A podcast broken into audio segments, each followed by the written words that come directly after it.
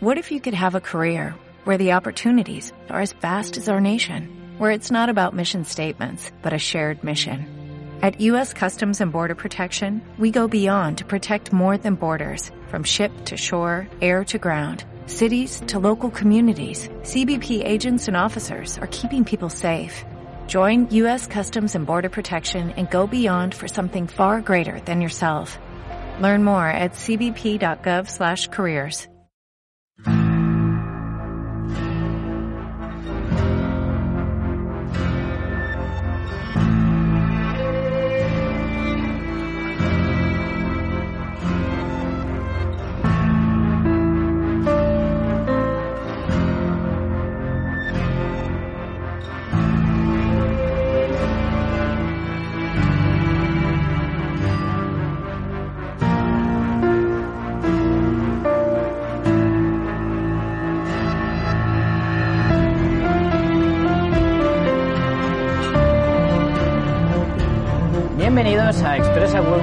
destino, el episodio número 5 de la segunda temporada. Esperemos tengan una entretenida y divertida travesía.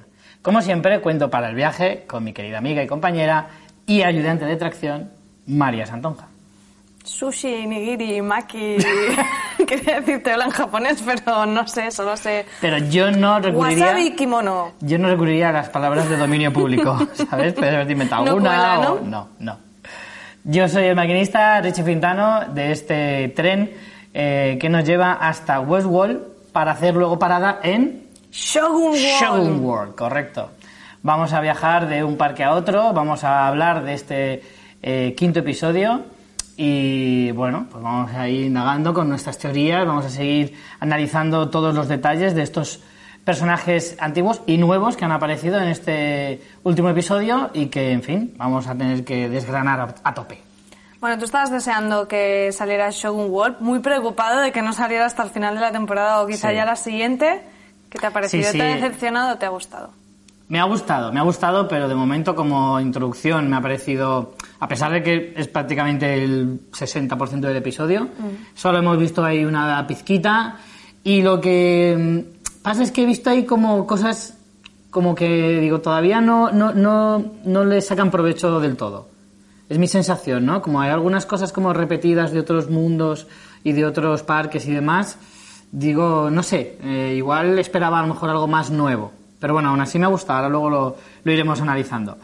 Vamos con la ficha del episodio, nombre del episodio, eh, ¿me la juego? ¿Me la juego? ¿Me la, juego a decirlo en pronunciación no japonés? es difícil en Venga. japonés. Akane no mai. He intentado buscar la traducción, Sí. he encontrado muchas cosas diferentes. O sea que Akane es el nombre de uno de los Eso personajes. suena a que has visto páginas que igual no querías ver. No, no, pero que he buscado y primero, buscando en el Google Translate, ponía algo rollo el como Akane en el extranjero. Que dices, bueno, puede cuadrarme, ¿no? Pero es que luego estaba... L- feo se de viajero. Pero luego estaba buscando y un artículo, pero del inglés, traduciéndolo al español, hablando del idioma japonés, pues no tiene ninguna credibilidad lo que he leído. Pero bueno, decía que Akane también es el, es el nombre propio, pero también significa rojo. Y Mai puede significar baile, con lo que podría ser algo tipo traducción, tipo la danza de Akane o la danza roja. Pero que Mai también puede significar como niño perdido o mío. O sea, que podría Joder. ser como el niño perdido de Akane. Que baila en rojo. haciendo referencia un poco a Sakura. ¿No? A, a- a la trama un poco con el tema de la maternidad que ya hemos visto en otros episodios. Hmm. Pero bueno, el episodio se llama Kane no Mai y cada uno que sepa japonés ya que lo interprete. Y bueno, ya tenemos varios episodios con nombres en diversas lenguas, ¿no? Tuvimos también el de Virtue Fortuna en italiano. Ujú. Están Sí, siguiendo sí. un poco esa tónica en esta segunda temporada. Sí, tal vez en este episodio está un poco más acorde a la trama que se trata, pero, Sí. pero bueno. Eh, la fecha de emisión fue el 20 de mayo eh, en la cadena HBO España, a- aquí en nuestro país, y el episodio ha sido dirigido por Craig Zobel, del cual hemos buscado un poquito a ver repertorio y salvo que grabó el- el- la comunión de un primo suyo, poco más se encuentra, ¿no? Sí, no hemos visto mucho más y que tiene cara de buen chico. Eso sí, eso sí. Tiene cara de que le han pegado en el instituto, pero que de mayor quería dedicarse a esto del cine y la televisión. La puntuación de, en IMDB del episodio es de 8,9. Tú estabas analizando antes los episodios cómo habían ido a lo largo de la serie y este dices que baja un pelín, ¿no?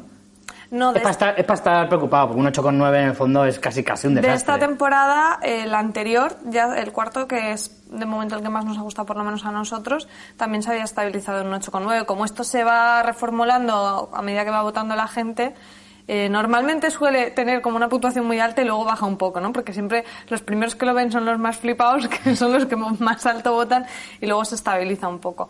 Pero estaba creo que era el primero, el segundo y el tercero con un 8,4 y el cuarto y el quinto de esta temporada con un 8,9.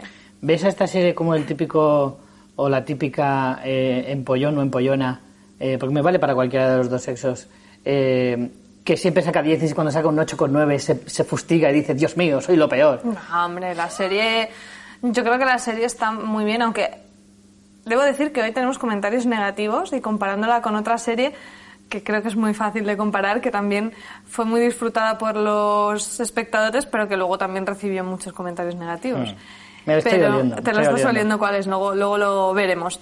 No, yo creo que es una serie que es maravillosa y al final es que lo de poner notas y puntos es como, pues bueno, pues es un indicador curioso, pero ya está. Mm. Es Hay que hacer análisis cualitativos, no cuantitativos. Es un efecto secundario de la democracia también. bueno, pues si te parece vamos directamente con las tramas para no entretenernos mucho. Venga. Vamos a empezar con Dolores y Teddy. Eh, tiene una trama cortita, en realidad. No, no eh, abarca mucho del, del tiempo de, del tiempo, mejor dicho, del episodio. Pero creo que nos da a lo mejor alguno que, algún que otro detalle. Sí, de- que, de que los Dolores es una ¿eh? villana ya total, porque, jolín, ya más claro, agua. Eh, que a Teddy ya no le puedes llama- llamar pagafantas, también esto es algo que hemos averiguado en este episodio. Claro, porque tú en el momento en el que consumas ya dejas de ser... Claro, ¿no? que- o sea, abandonas la friendzone para convertirte es. como mínimo en un follamigo. O sea, que Como mínimo.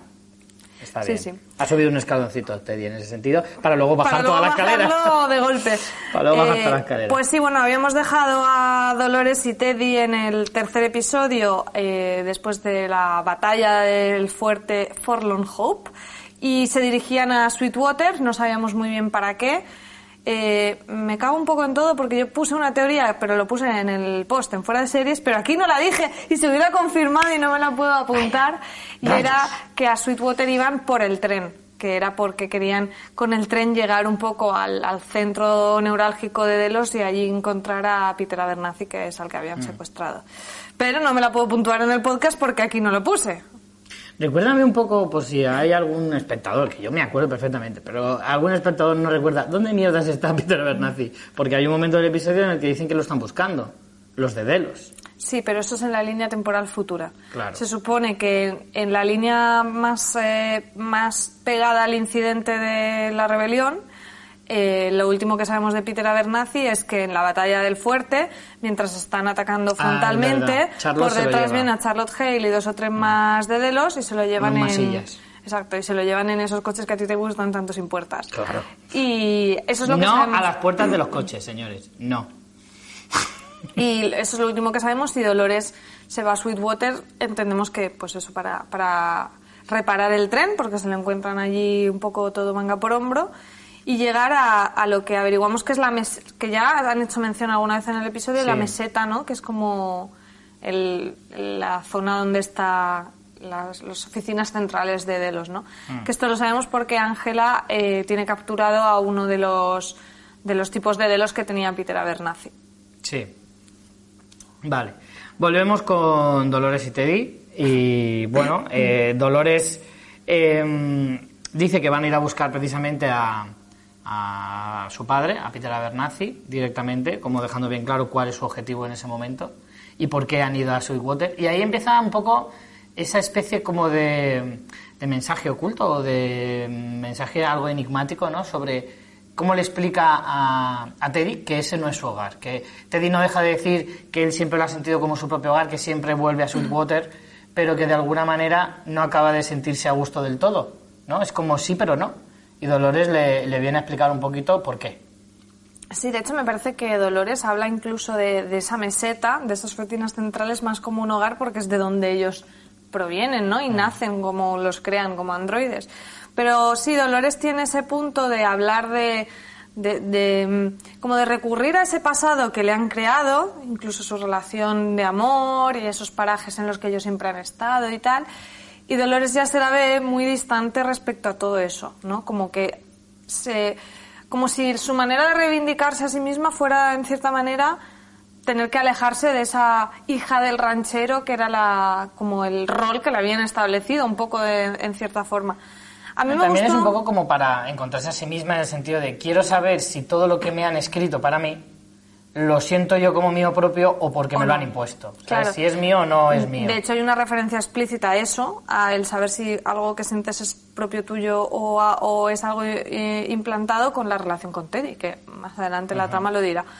A mí me gustó mucho la, la escena en la que ellos van como a, esa, a esos campos y a esas vistas donde siempre hablaban eh, de que algún día se marcharían. A mí me gusta mucho en la temporada esa alusión a el, al someday, algún día, que es lo típico que dices cuando nunca lo vas a hacer, ¿no? Y era como necesario que en el bucle narrativo que ellos les habían establecido, siempre el plan de irse juntos fuera algún día, porque nunca pasaría y siempre se volvía a repetir su propia historia de, bueno, a, Dolores la violaban, a Teddy a morir y esas cosas. Entonces me gusta mucho como Teddy eh, ya está encontrando como su ser y dice, bueno, el algún día puede ser hoy. Y otra vez que ya habíamos visto que en episodios anteriores ya le había dicho a Dolores lo de, pues igual aquí lo único que estamos haciendo es liarle y matar gente. Y vuelve como a intentar reconducir la situación y proponerle el buscar un sitio en el que estar juntos y huir de todo eso y ser libres realmente para poder marcharse y dejar todo eso atrás. Y me gusta mucho porque Dolores es como, bueno, no te voy a contestar, pero no te creas que no estoy tomando nota de todo esto, ¿no? Sí, y luego además hay un detalle, hay una conversación justo antes de, de la chucharse, eh, que le dice algo así como si al final aceptara, no te defraudaría.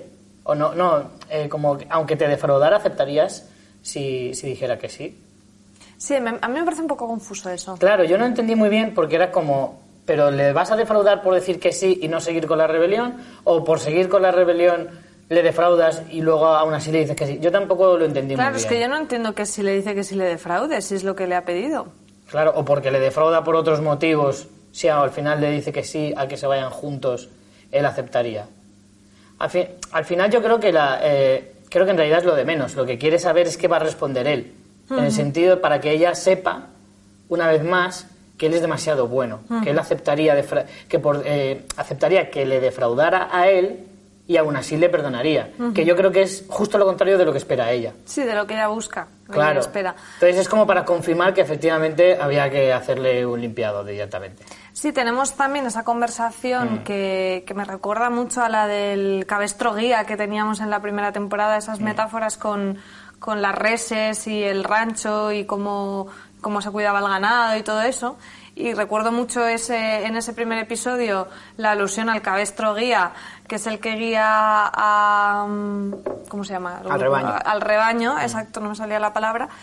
Y aquí, como se otra vez utilizan la metáfora de- del ganado para hablar de la rebelión, y en este caso utiliza la, la alusión a, a la enfermedad esa de la lengua vacas. azul, ¿no? Que Ah, bueno, en la versión castellana, en la versión en español dicen eh, las vacas locas, Ah, sí. directamente. Pues en inglés es blue tongue y lo- en los subtítulos es, es lengua azul, que pues eso será la enfermedad de las vacas locas a lo mejor, o es otra que han dicho, "Bah, como esto no lo conoce nadie, pues vamos a poner vacas locas que es más famoso, no lo sé.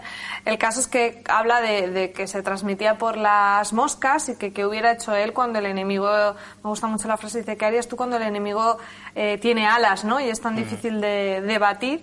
Y claro, la respuesta de Teddy es de muy bueno, ¿no? De bueno, pues cogería a las que están enfermas y infectadas y débiles y las guardaría en un granero donde no están las moscas eh, hasta que pasara. Y dice, bueno, pues lo que hizo mi padre fue mm, quemar a las que estaban enfermas, que además el humo espantó a las moscas y así salvar al rebaño, ¿no? Y todo eso que Ah, la dices- metáfora es- no puede ser, mm, no puede encajar mejor eh, en lo que está sucediendo, ¿no? Ya lo vimos en los episodios anteriores cómo ella no tiene ningún reparo en, en, eh, sacrificar a los confederados en ese caso, por ejemplo, o Sí, cualquier otro. ya se ha visto. Y además ella lo ha dicho especialmente, no todos están preparados para descubrir la verdad o para el despertar, como lo llaman ellos. y, Y son dos formas muy diferentes de ver tanto la guerra como la propia evolución de una especie. Es decir, no, vamos a intentar que sean todos, salvarlos a todos y curar a todos. Eh, y ella, sin embargo, no, dice, si quieres avanzar y quieres ganar, tienes que ir con lo más fuerte y usar todas las armas necesarias. Y si se tiene que romper un par de huevos para hacer la tortilla, pues esto es lo que hay. Sí, lo que yo no acabo de entender es por qué son esas muertes. O sea, ya lo vimos también con los cadáveres en el lago y lo que no te queda claro es por qué son necesarias esas víctimas o por qué cree que unas personas no van a ser ¿Te refieres a- capaces a, los de... que vimos en el primer episodio flotando en el último momento del episodio? a, a esos, a... Es que en este capítulo, bueno, luego iremos con eso cuando hablemos de la trama de Bernard, pero más o menos creo que lo esclarece un poco.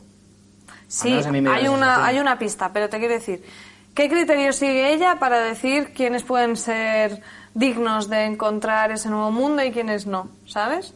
Yo creo que es como, Cómo se levante. como no, como en una guerra, cuando tú estás en una guerra, saber hasta qué punto uno está convencido de su lucha, ¿no?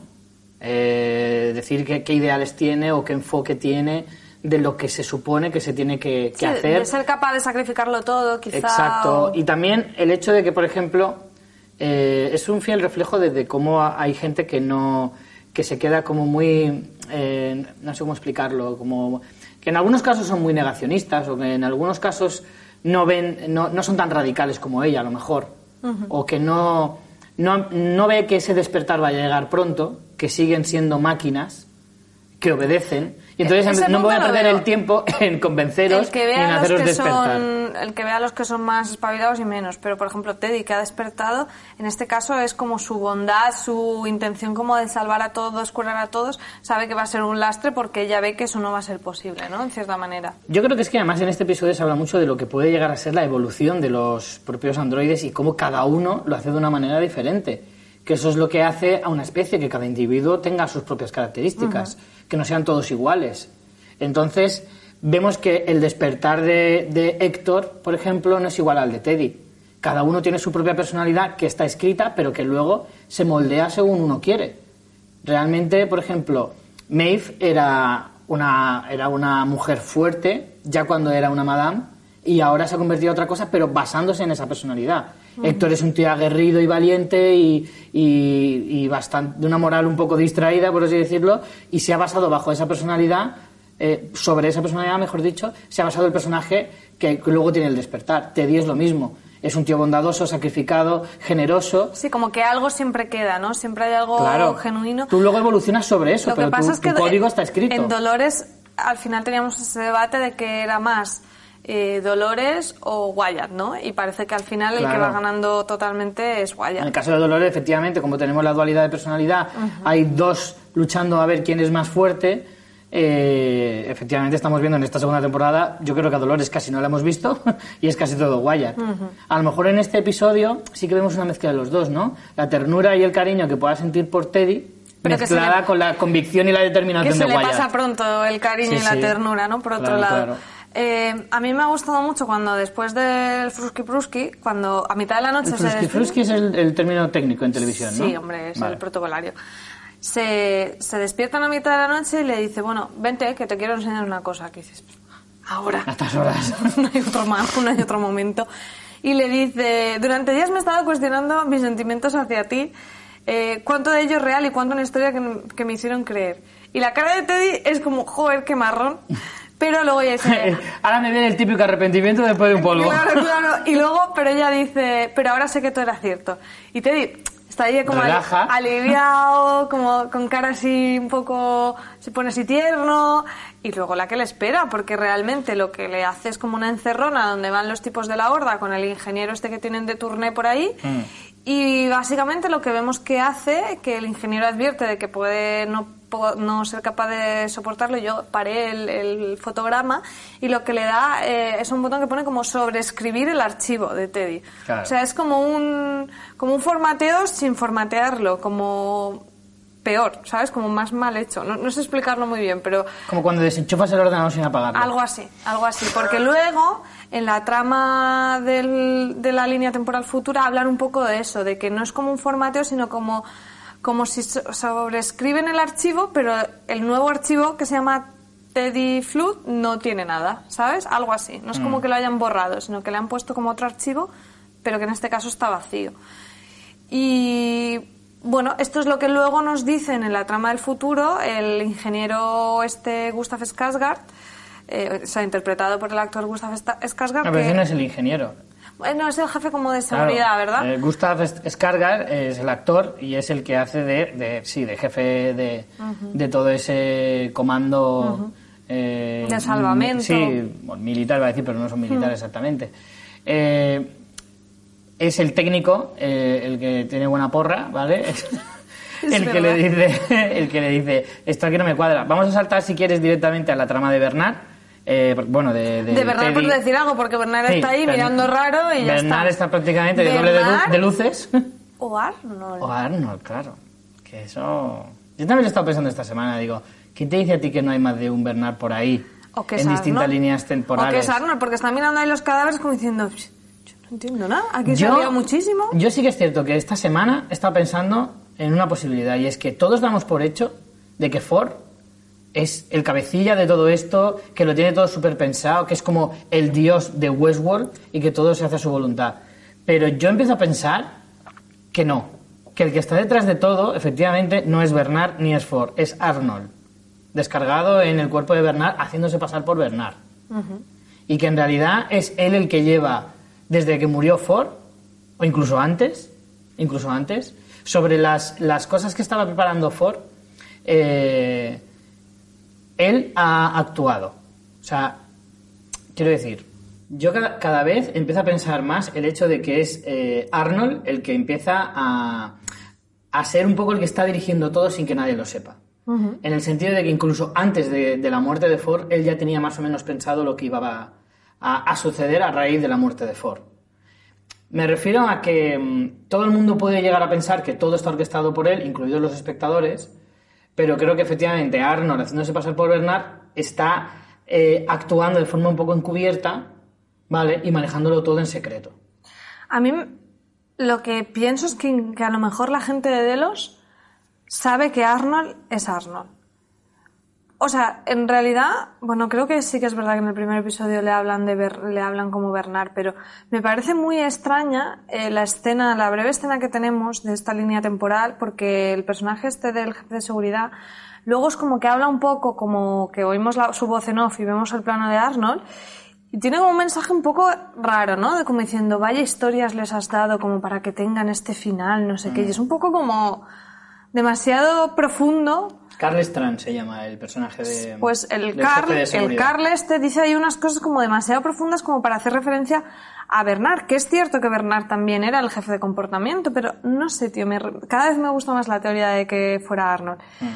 Y bueno, lo que decíamos es que, eh, por otro lado, hablan con eh, el equipo que tienen en tierra, eh, que han drenado el lago, que están buscando a Peter Abernathy, o sea que en esta línea temporal es lo que tú decías, ya se ha vuelto a perder, que este hombre no para de perderse. Otro, otro vacile de cuánto dinero tiene. Va, pues drenamos el agua a ver si está aquí, que igual está. Y si no, pues nada, pues nos vamos a otro punto y ya hacemos otra barbaridad. Voy a drenar un lago, así, a lo loco.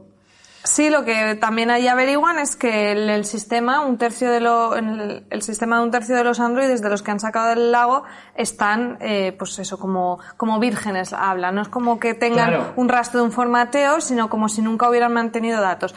Que esto es un poco lo que vincula con Teddy, con lo que vemos que le han hecho a Teddy y que recordemos que Teddy eh, lo encontramos en el primer episodio en el lago. Esto me encanta porque le, le usan un desyogurizador, ¿vale? Que es para sacarles el, el- el núcleo de dentro, ¿no? Dentro del líquido este. Y, y esto sí que enlaza un poco con una de mis teorías, que decía que esto era una trampa de, de Arnold barra Bernard. ¿Vale? Yo sí, creo pero que tiene más pinta de que fuera de Dolores ahora, ¿no? Viendo que, que ha borrado No sé. esos archivos a Teddy y que luego Teddy Bueno, no vacío de... que sea la única que pueda hacerlo. No, pero... O sea, está claro que ella hace eso por algo con Teddy, no sabemos por qué. Es que la teoría, usar. la teoría de que Arnold está detrás de todo puede ser que sea eh, en- eh, Compinchado con- compinchado con Dolores, efectivamente. De hecho, Tú te quieres aferrar a que ¿quién, es mata, él, ¿no? ¿quién mata a Arnold? Dolores. ¿Y por qué lo hace? Porque Arnold se lo pide. O sea, la estrecha relación que hay entre Sí, me Arnold cuadra, me cuadra. y Dolores eh, es palpable. Incluso cuando se convierte en Bernard, sigue siendo una relación muy cercana. Por lo tanto, no me extrañaría nada que en realidad él es el pensante y la otra es el brazo ejecutor, básicamente. ¿O podría estar Arnold dentro de Dolores? Ya está. No hay idea, ya, no me hagáis caso. Dolores, Arnold, Walt Disney. Piso lleno, el piso gente. lleno. ¿Cuánta gente quieres ahí? Bueno, entonces, ¿quieres hacer alguna teoría en concreto sobre esto? Me voy a sumar a esa, la de que Arnold, Bernard es Arnold en realidad y que está compinchado con Dolores. Que está todo el que ha estado entre los dos. Que él es la mente pensante y que ella es el brazo ejecutor. Y que de hecho es probable que hasta sea él el que le haya dicho a Dolores lo de Teddy, reseteamelo pronto. Yo, a mí desde el primer momento me pareció que lo de los cadáveres flotando, eso, y que, dije, y que dijera el propio Bernard, he sido yo, eso tiene truco. ¿Tiene truco? Tiene truco. No es lo que parece, seguro. Tiene que haber ahí un girito que de repente... Si es que no ¿qué está claro ni qué parece, porque no tiene ningún sentido Claro. nada. Pero bueno, eh, a mí es que se, se me ha ocurrido por lo que dije que eran vírgenes. O sea, son, son... Cuando dicen lo de vírgenes, yo entiendo que son androides que no se han usado nunca. No que se hayan pero- sobrescrito, sino que son como que todavía no se han llegado a usar. Que estaban en un almacén eh, y los han sacado para que se vieran. Por lo tanto, son una trampa. Pero eso a nivel de código, no sabemos si a lo mejor se ha encriptado el archivo de una manera que parezca eso, no necesariamente que lo sea. Como lo de Teddy. Puede Es ser. que casualmente que a Teddy le hagan una, un, hay un reset que lo que pone es sobre escribir archivos y que luego donde esté Teddy digan esta información de los androides, pues a mí me hace pensar que ese, ese, esa forma de actuar la han hecho igual con el resto, pero Mm. no lo sé. Bueno, vamos a avanzar y vamos con la parte más eh, importante del episodio. Eh, llegamos a Shogun World por fin. Ya en capítulos anteriores eh, vimos que el Maeve y, y el séquito y su séquito habían traspasado la frontera.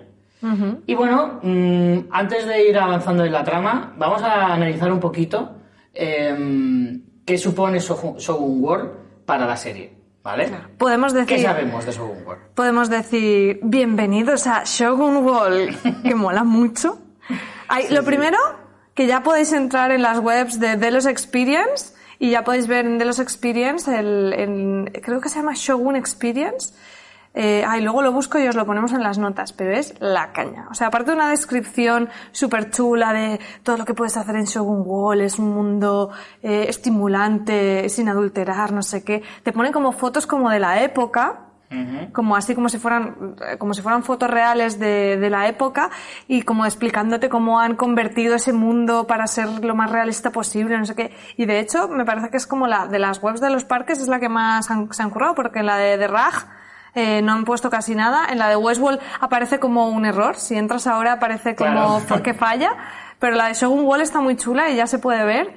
Y es que a mí me ha encantado me ha encantado Shogun Wall Ves que de, eh, de la raja en realidad no habíamos visto tanto y entonces es normal que pongan muy poquito. Porque en realidad Claro. solo habíamos visto un par de escenarios así simples, tampoco sabemos cómo funciona, cuáles son las historias más importantes, personajes, etcétera, no llegamos a ver prácticamente nada. Es normal que no te la desarrollen tanto, pero es verdad, por el otro lado, que Shogun World nos lo han desarrollado bastante en un primer término. Y bueno, ¿qué hemos descubierto de Shogun World? Hombre, lo primero es que ese plano que vimos de cierre del episodio 3 sí que era efectivamente, mm, podíamos pensar que o bien los samuráis habían perdido y estaban entrando en Westworld, igual que lo había hecho, por ejemplo, el Tigre de Bengala, o bien que ya estaban casi en la frontera de Shogun Wall. No te hacen explícito, explícito en qué momento entran en Shogun Wall, porque realmente los a- al grupo de y Héctor eh, y Sizemore los capturan, entonces a lo mejor estaban ahí en la frontera. El caso es que antes o después entran efectivamente en Shogun Wall. Y a mí lo que, bueno, lo que más me gusta es el tratamiento que la serie hace de, de- del universo, ¿no? Cómo se, sobreescribe eh, no solo cómo te lo cuentan en la historia de que efectivamente ellos, eh, por una cuestión de, de practicidad, reescriben y reutilizan historias que podemos ver en Westworld, en Show Wall, que me parece lo más guay que hemos visto en este episodio, sino cómo a nivel de realización eh, podemos ver esos paralelismos. Y claro, con eso yo me quedo con la escena del ataque al saloon que vimos en el primer episodio de la primera temporada al sonido de Penny Black de los Rolling Y aquí lo volvemos a ver, pero con música ambientada oriental y con esos personajes que además recomiendo un montón a la gente, a los espectadores, que vayan al primer episodio, después de ver el, quinto de la segunda temporada, vayan al primer episodio de la serie y se pongan esa escena porque es que está clavada, o sea, está clavado el cómo entra Héctor y cómo entra este personaje paralelo de Héctor que es Musashi, cómo eh, le dicen ese es el caballo del sheriff y dice también su arma y lo mata y aquí también pasa igual, como la chica eh, Armistice empieza como a disparar y a nivel de realización te muestra en el plano. Y aquí tenemos a su paralela con las flechas. Eh, dentro del salón el Musashi aparta a la geisha, Kane, y cae esa, mm, esa caja que es idéntico como Héctor aparta a Maeve y cae la caja del salón. O sea, me parece un ejercicio maravilloso. Y es eso, creo que además de lo que implica narrativamente que los personajes se tengan que enfrentar a unas versiones de sí mismos a nivel de ese discurso sobre la identidad que tenemos en Westworld, encima visualmente me parece la caña. Tú, que eres fan de Héctor Escatón, ¿qué te ha parecido su paralelo japonés Musashi? Pues mira, yo tengo dos opciones. O le llamo el Héctor Escatón Samurai o Musashito, que me gusta más.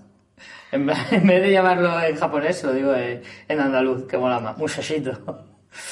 Em, a ver, está muy bien, porque la verdad es que tú en un primer momento ves, es verdad que ves ciertos paralelismos antes de que te lo digan, aunque te van dando pistas. Hay un momento que precisamente la, la chica serpiente, Armistice, nada más entrar al pueblo dice, esto me suena. Sí, me resulta familiar. Me resulta familiar. ¿Por qué? Yo al principio digo, Hombre, a lo mejor, porque a lo mejor las épocas son más o menos parecidas y habían algunas. Las épocas. Como un huevo una castaña, en vamos. El tiempo. Sí, pero si lo piensas, el tema de, por ejemplo, que la gente trabajara muy en la calle, que el tipo de edificio bajito, eh, en el sentido de que todo parece, si lo, si lo piensas, eh, te parece un pueblo del oeste. Es que lo es. Porque es que yo creo que los edificios están colocados de la misma manera. Lo que es el salón eh, es la casa de las geisas, está en el mismo sitio del pueblo, seguro que está en la misma localización. Eh, la calle, hay una calle principal con todas las casitas a los lados. O sea, mm. prácticamente, eh, arquitectónicamente es igual. O sea, el cabrón de Sizemore es que no se ha molestado ni en eso, en cambiarlo, ¿no? Eso es fantástico cuando dice lo de prueba tú a escribir no sé cuántas historias en tres semanas. Pues sí, pues es autoplagio, ¿no? En cierta manera. Me pareció divertidísimo. Bueno, es que Sizemore es que es un personaje maravilloso. Y de hecho, está muy bien, primero porque da ese alivio cómico de vez en cuando, que está muy bien. Eh, pero por otro lado, es cierto que es como una especie de guía de la historia, ¿no? A veces hace hace muy palpables y, muy, verbaliza muchas cosas que aunque las podamos intuir, no viene mal que las vayan soltando, ¿no? Porque una serie como esta, que de vez en cuando te desahoga el cerebro, no está nada mal. Sí, de hecho aquí lo que te dice es que hay partes de lo que él espera de que va a suceder en la historia, porque él la ha escrito, que empiezan a fallar, ¿no? Que ya no, que, que aquí también en Show Wall hay no un despertar, porque no hemos visto que los androides sean conscientes de lo que sucede a un nivel como Maeve, por ejemplo, o Dolores, pero sí que empiezan a tener un libre albedrío, en cierta manera, y a comportarse saliéndose de sus narrativas, que es un poco como empezó también en Westworld, ¿no? Con, con, con eh, anfitriones saliéndose de sus narrativas. Y... Pero ¿sabes no te parecía como el típico de cuando veo una peli vas en un cómic? Eso en el cómic no es así. Eso en el cómic no pasa así. Ese personaje no es así. Eso no acaba así. Era igual, ¿eh? Era igual. Sí, era un poco el amigo Plasta que se ha leído la obra original, ¿no? Pero bueno, eh, aparte de eso, él me gustó mucho cuando explica el, cuando llegan a Shogun Wall y sé que es como una versión más fuerte para los invitados que, que Westworld se les queda corto. Y, y, bueno, ella explica que es eh, un parque ambientado en el Japón del periodo Edo y lo que más me gusta es que dice, para los aficionados al gore. Sí. Y es que es, verdad, ¿eh? porque el rollo katana y desmembramientos es más gore que las pistolitas de Westworld. Sí, porque siempre han dicho que es el salvaje oeste. Y dice, sí, vete tú a Japón y verás tú lo que es el salvaje y verás. Exacto. Sí, eh, bueno, eh, si te parece, eh, ¿quieres analizar alguna otra cosa más de... Mm, de, de Wall antes de entrar en la trama? Bueno, simplemente recordar un poco ese paralelismo de los personajes. Tenemos a Musashi, que sería Héctor Escatón, a Kane, que sería Maeve, y después el personaje de Sakura, que en lo que es esa, ese ataque al salón es... Eh, el correlativo a Clementine, si vemos la, la escena de la primera temporada, eh, pero que también hace un poco las veces de la hija de Maeve en cuanto a la relación que desarrollan Akane y Sakura y Maeve y su hija. Y después tenemos el personaje de la chica dragón, ¿no? Que en vez de la chica serpiente tenemos a la chica dragón, que no sé si le han dicho nombre, yo eso se me, se me ha escapado. Pero bueno, que sin duda es todo un, todo un descubrimiento, Shogun Wall, que se ha hecho esperar, pero, pero me parece que los creadores de la serie han sabido sorprendernos contándonos lo mismo de otra manera, que eso es lo, me, parece como lo más em, troleo hasta cierto punto, ¿no? Es en plan, qué ganas de algo nuevo, de un parque nuevo, y cuando te lo muestran, en realidad te están mostrando Claro. algo que ya habías visto, incluso es lo que te digo, a nivel de realización con esa versión de los Rolling, o sea, me ha parecido maravilloso. Por eso te decía al principio, que me deja así un poco... Como que te la han colado, sí, te la han sí, es colado. como, sí, yo lo quería ver, sí, mola, pero en realidad ya lo había visto. Me lo has jugado un poco, Me lo has ¿eh? jugado. Me lo has Yo jugado creo que harán dos por uno eh, de la entrada de Westworld Claro. Shogun Wall, porque si no es un poco. Claro, un el que haya ido a los dos parques dice, cabrones, me habéis vendido la misma historia, pero con más sangre y con ninjas en vez de, de pistoleros. Pero bueno, aún así está, está bastante guay. Con muchas ganas de explorar más Shogun Wall y descubrir más de este universo. Sí, vamos a analizar un poco, si te parece, ya un poco la trama más en profundidad. Eh, ellos llegan y lo primero que, hace Maeve es intentar usar su poder Jedi, pero por alguna razón no funciona eh, con ellos hasta que Simon efectivamente lo descubre y le dice, eso es porque no lo estás haciendo en su idioma. Porque, por lo visto, todos los androides tienen acceso a todos los idiomas. Lo que pasa es que lo tienen que tener activado o no activado. Maeve lo tiene activado de serie por ser Madame. Eso más o menos es lo que explica Sizemore. Claro, yo Pero- eh, lo que no entendí, o sea, también eso te da a pensar que, claro, que al final el parque es una atracción internacional y que pueden ir gente de todo el mundo y Claro. vivir sus narrativas y que los otros les contesten en cualquier idioma. ¿No? Claro, ¿No eso, lo se, entiendes un eso poco se así? entiende, claro, claro. Estaría bien que fuera así en todos Sería los práctico, claro, porque tú te vas a Disney World y no sabes inglés y te metes ahí en los shows, ¿qué me ha pasado? y no me entra de nada. Es true story. True story.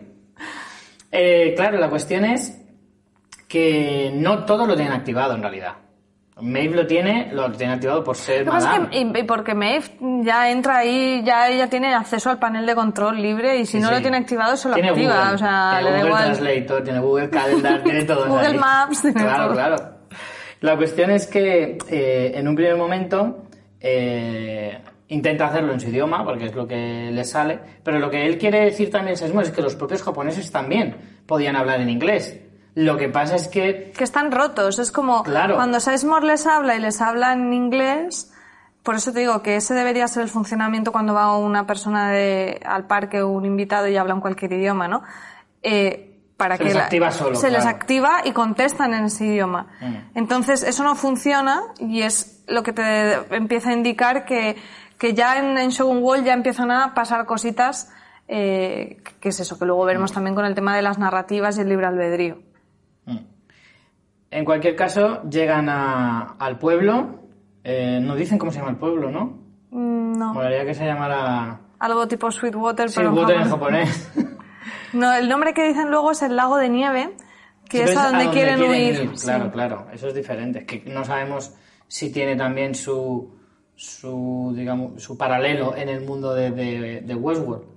Claro, yo, por lo que explican aquí con el tema de los paralelismos, creo que es una cuestión también de optimizar recursos más de que intencionadamente quieran hacerlo todo paralelo. O sea, que habrá cosas que se parecen por eso, porque Sizemore es un vago y no quiere escribir todas las historias desde cero, pero habrá muchas cosas que Me serán imagino. genuinas. Imagino.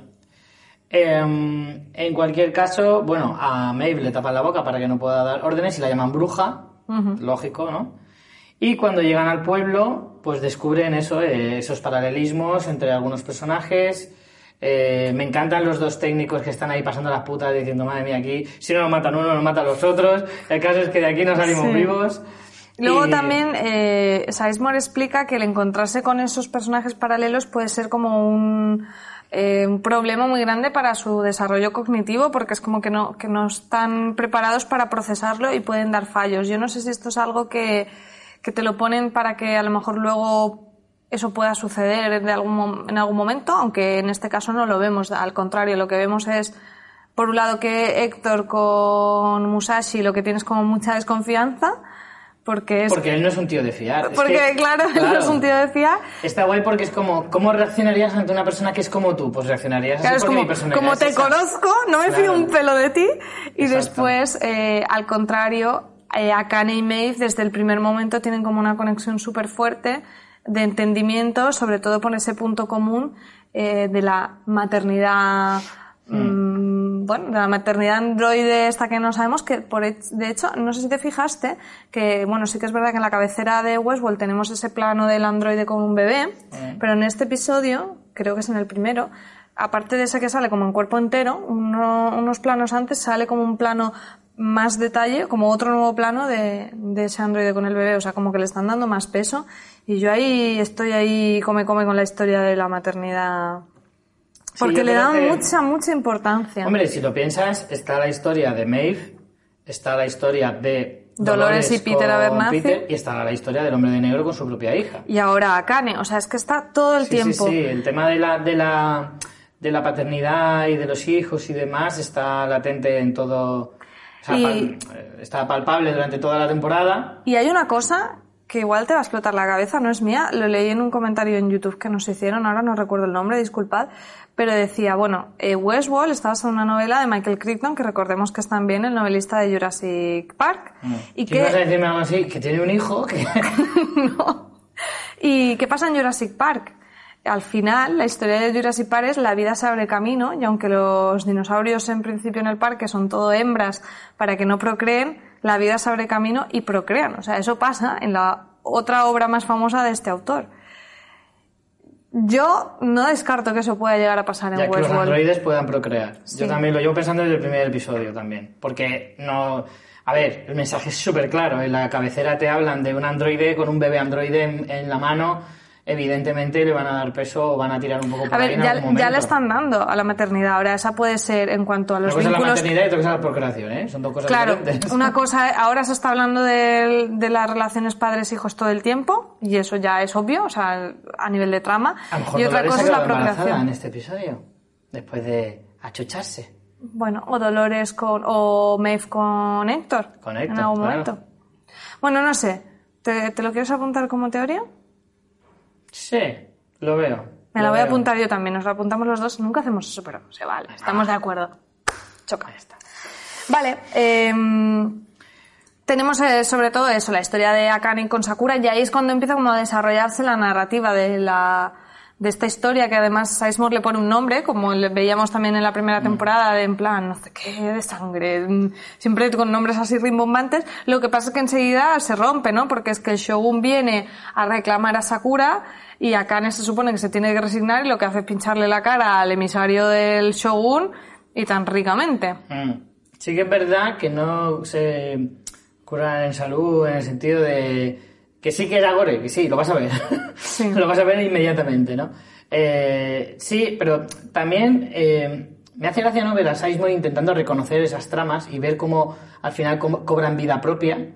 Y, y un poco, como él conoce el mundillo más que, que Maeve, que en ese momento está un poco perdida, aunque le puedan ir sonando las cosas, porque es un paralelismo con su historia, eh, Sizemore le va diciendo, cuidado que esto va a ir por aquí, cuidado que esto va a ir por acá, ¿vale? Entonces es, es mola ver a los dos personajes yendo codo con codo, hasta hay un momento que Maeve le dice, al final no vas a ser tan inútil como parecías.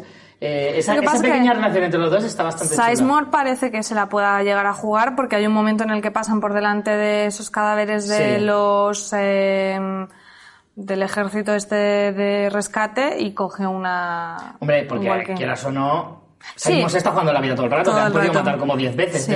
en, en una semana, por lo tanto, él está deseando que le rescaten, porque además, eh, aunque les está ayudando, aunque empieza a tener una buena relación, dice, hostia, es que el escatón un día se levanta así un poco tonto y me pega un tiro entre los ojos. Sí, bueno, ya más que en su grupo que tienen eh, en, las aventuras Sí, que están corriendo. Pero también tenemos a Félix y a Silvestre por ahí que están un poco también de alivio cómico con el comentario racista piolín, de piolín oye, diles Silvestre". algo y el otro, perdona que yo soy de Hong Kong, gilipollas. que está gracioso. Pero el típico, sí. el típico eh, Cuñado total. microrracismo estadounidense, ¿no? De todos los chinos hablan el mismo idioma, ¿no? Sí, sí, total. O todos los asiáticos. Eh, bueno, tenemos eh, que atacan los ninjas, que llega el ejército Shogun al pueblo, cosa que nunca había pasado. Vamos a hacer un pequeño paréntesis con el tema de Maeve, porque queremos hablar de eso en profundidad, así que vamos a hablar un poco de la trama sin hablar del tema de Maeve, porque hay que pararse a hablarlo. Y al final, a mí la historia me parece muy chorra. Venga, vámonos a salvar a Sakura, que quiere que le haga el baile geisha, y es como... pff, me da un poco igual. Sí que me mola la parte gore de que Shogun le haya cortado las orejas a, a todos los del ejército para que la bruja no les manipule, que eso dice, pues Ahí está es el, práctico. el puntito que le da eh, el, el PEGI 18 al, al mundo Shogun y no PEGI 13 que tiene Westworld, ¿vale? Eh, en el sentido de que, claro, aquí todo ni medias tintas. ¿Eres una bruja? Pues corto orejas a todo Cristo y me quedo tan pancho. Que yo estaba pensando, hostia, ¿cómo le da las órdenes? Porque como estés de espaldas no te, no te enteras de que ha dicho, ¡matar a esa! Ya, está, está bastante guay. A ver, eso es súper gratuito, pero mola. Pero Tiene guay. ese tipo de violencia Sí, gratuita que es guay. la que se espera de Shogun World, Está ¿no? guay que sea, es muy gratuito, pero está guay porque total, como sabes que luego van a morir todos, porque efectivamente me iba a usar su poder Jedi, pues sabes que luego los van a, mo- van a morir, entonces no va a durar mucho eso de que este- no tengan orejas. Por lo tanto, por ahí, eh, por ahí compras. Ahora bien, el momento en el que mm, está el giro ese de, de que cuando mata a Sakura, vale, ya vamos a, a- Espera, antes quería comentar una cosa también, Gore, que es que le haya hecho en la espalda el cerezo en flor, Sí. que da una grima que, Hombre, que a mí me... oh, Yo entre que me corte las orejas o me hagan un pedazo de tatuaje la más de chulo en toda la espalda, me quedo lo segundo, ¿eh? Sí, pero es que se veía como el agujero y sabes que yo tengo la fobia esta... Sí, la de los La, agujeros. ¿Cómo es? Tricofobia. Triptofobia o tropofobia Sí, o algo algo así. algo Ay, no podía verlo. Qué angustia me dio. Pero bueno, eh, el dibujo era bonito. Eso sí, esa, esa por eso. parte. Y antes de ¿Qué ir a la... es eso o no ponerte pendientes nunca más? sí, creo que prefiero eso. Eh, está saltando una escena muy importante y es cuando eh, tiene la conversación Akane con Sakura, como diciéndole, bueno, todo va a salir bien y tal, como muy tierna. Y Maeve observándolas y luego Maeve diciéndole a Akane que, que bueno, que la, que la puede ayudar a ver. Eh, si te parece, vamos a entrar ya a hablar de Maeve, que es lo más importante de este episodio, ¿no? ¿Qué está- qué está pasando? ¿Qué está pasando con ¿Qué está Maeve? pasando, ¿Cómo Maeve? funcionan los poderes de Maeve? Pues cada vez parece más poderosa, ¿no? Efectivamente, en este episodio, por un lado, vemos que tiene los comandos de voz, eso ya lo habíamos visto, pero es que en la escena con los ninjas da un comando directamente con la mente. Sí. Y luego la resolución final es dar un comando con la mente a todo Dios para que se maten entre ellos, que dices, qué alegría, qué alboroto, o sea, precioso. Y luego, con esta escena que comentábamos antes de Akane y Maeve hablando de, bueno, de ese mundo que puedes descubrir y descubrir la verdad, lo que parece que está haciendo con ese tratamiento del sonido en la escena y esos murmuros es como metiéndose en su mente, como que Maeve pueda ayudar a los androides a Sí, despertar, ¿no? ¿Tú lo sí. entendiste así? Sí, lo que pasa es que también vi cómo ella se resiste. Claro, no, le dice, para, no, no puedo, como, ¿no? no, me lo enseñes, no, como no quiero verlo, ¿sabes? Es como, como que se asoma y dice, no, no quiero eso, yo prefiero seguir como soy. Que es, en realidad, yo, yo en- cuando lo he visto he pensado enseguida, que eso es muy de la cultura japonesa, ¿no? Que son como muy negacionistas en ese sentido, son tan tradicionales que aunque la verdad se la pongas delante, ellos van a seguir pensando de su, de su manera tan estrictamente en, algunos, en algunas cosas, ¿no? Yo al menos lo interpreté de esa manera. Pero, pero sí, creo que efectivamente Maeve eh, no hace más que, que desarrollar un poquito sus poderes, los está, poderes llamamos entre comillas, ¿no? Pero, pero sí que los está como probando constantemente para saber hasta dónde llega, con quién funciona, con quién no. Y, y tampoco explicar mucho por qué. Yo, en mi opinión, creo que se trata de evolución, que ella evoluciona.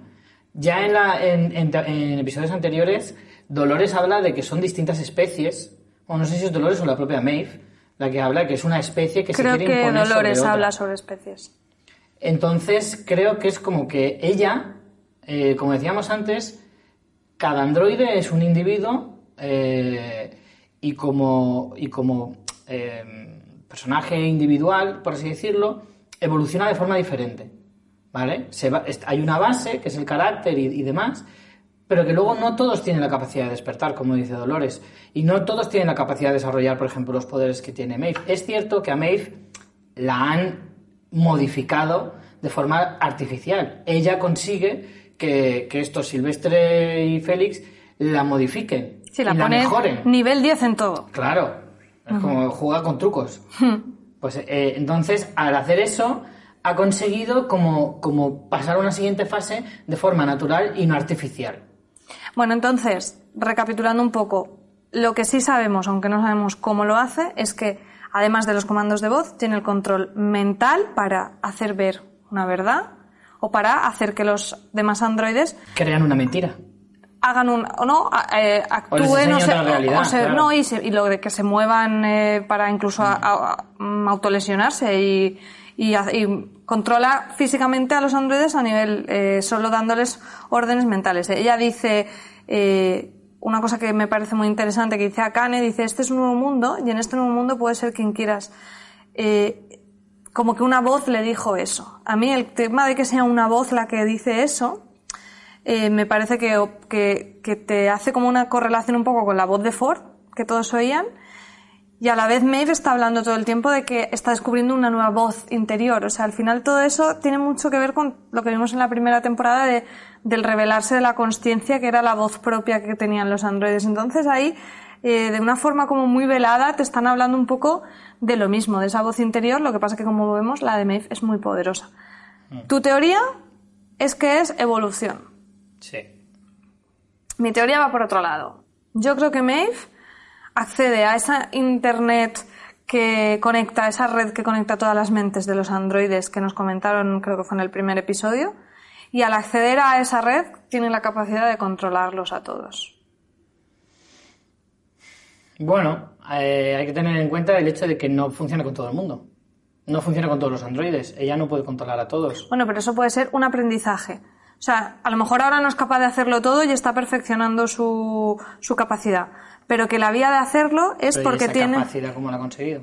Bueno, pues porque ella está despertando y tal, pero como, como que ella tiene acceso a esa red y los demás pues lo tienen como bloqueado y ella ha llegado a acceder a esa red de que conecta todos los androides. Que sí que sabemos que a nivel de códigos está, ¿no? O sea, hemos visto cuando buscaban a Peter Abernathy. No lo sé. Algo ¿Y más si que... alguien se lo ha activado? O alguien se lo activa. Tú siempre estás viendo la paranoia de Arnold y Ford por detrás. También podría ser. Eh, ¿Alguna teoría más sobre estos poderes de Maeve? A mí me, me encantan. Creo que es lo más interesante del episodio No, y me no quedo mucho, loquísimo. No mucho hay. En realidad, por hablar de los poderes de Mace, es que en realidad los acabamos de descubrir sin ninguna explicación así aparente, así que muchas teorías más no.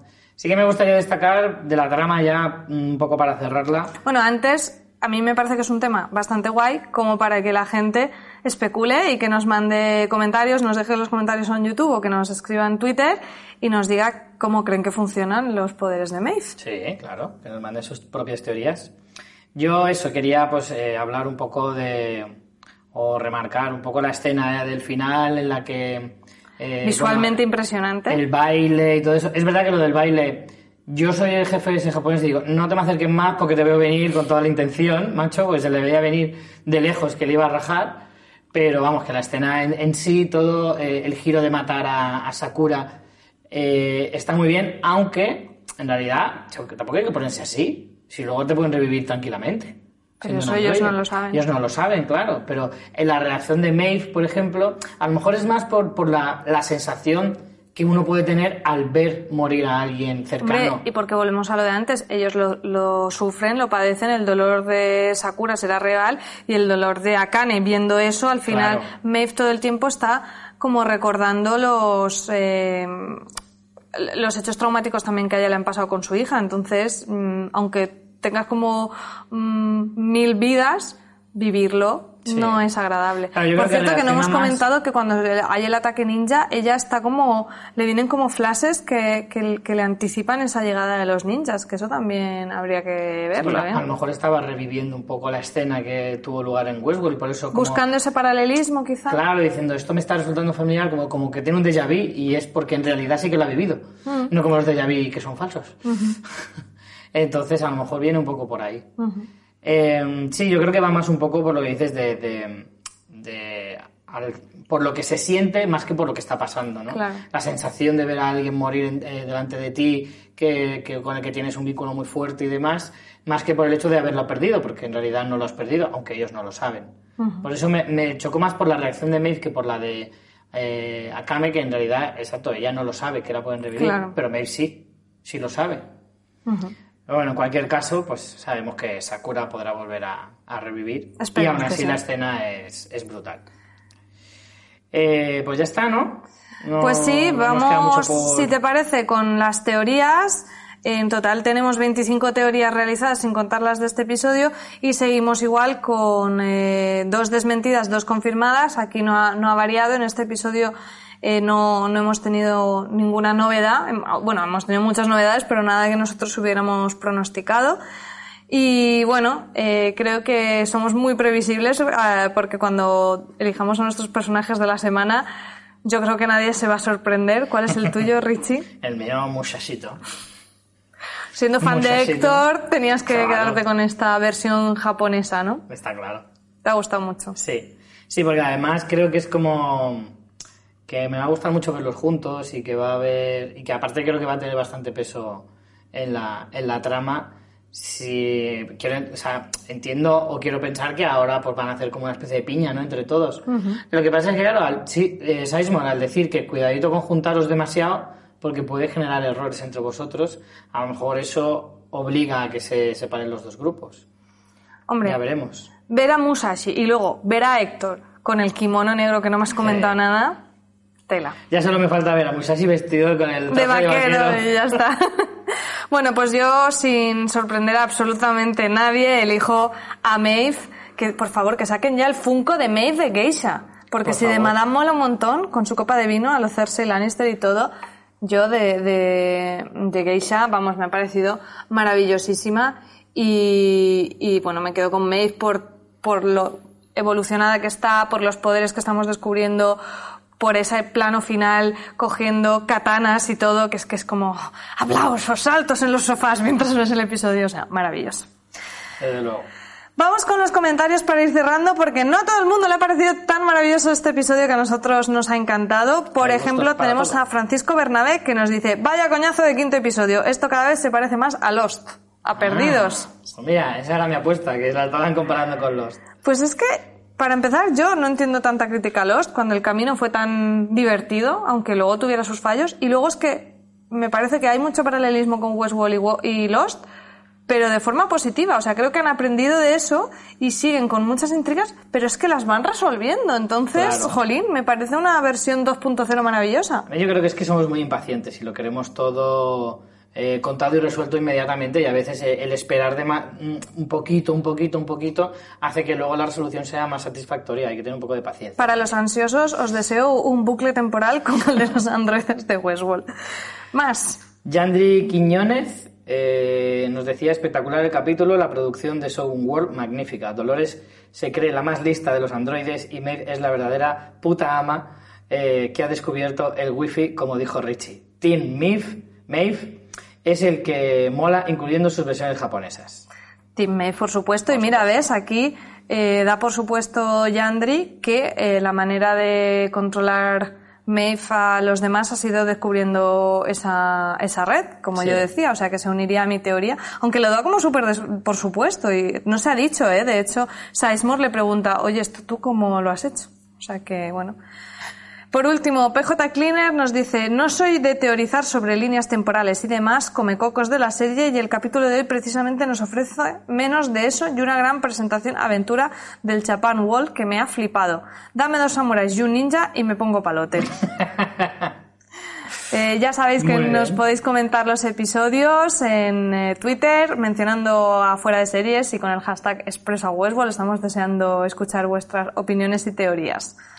Y bueno, acordaros para los que nos hayáis conocido a través de YouTube, que también tenéis la versión en podcast en todos los podcasts y plataformas como iVoox o iTunes. Y para los que nos escucháis en podcast, que podéis vernos en YouTube. Correcto. Eh, al revés también funciona, ¿eh? y nada, pues nos vamos a despedir ya con la frase del episodio, como siempre, y te, ya que es tu personaje, te voy a dejar que la leas tú. Bueno, pues es la frase de cierre de este episodio de programa y también del propio quinto episodio y es eh, de Maeve que nos dice, te lo dije, he encontrado una nueva voz, ahora la usaré. A tope. Pues vamos a usar nuestras voces para deciros hasta la semana que viene con el siguiente episodio. Hasta Chao.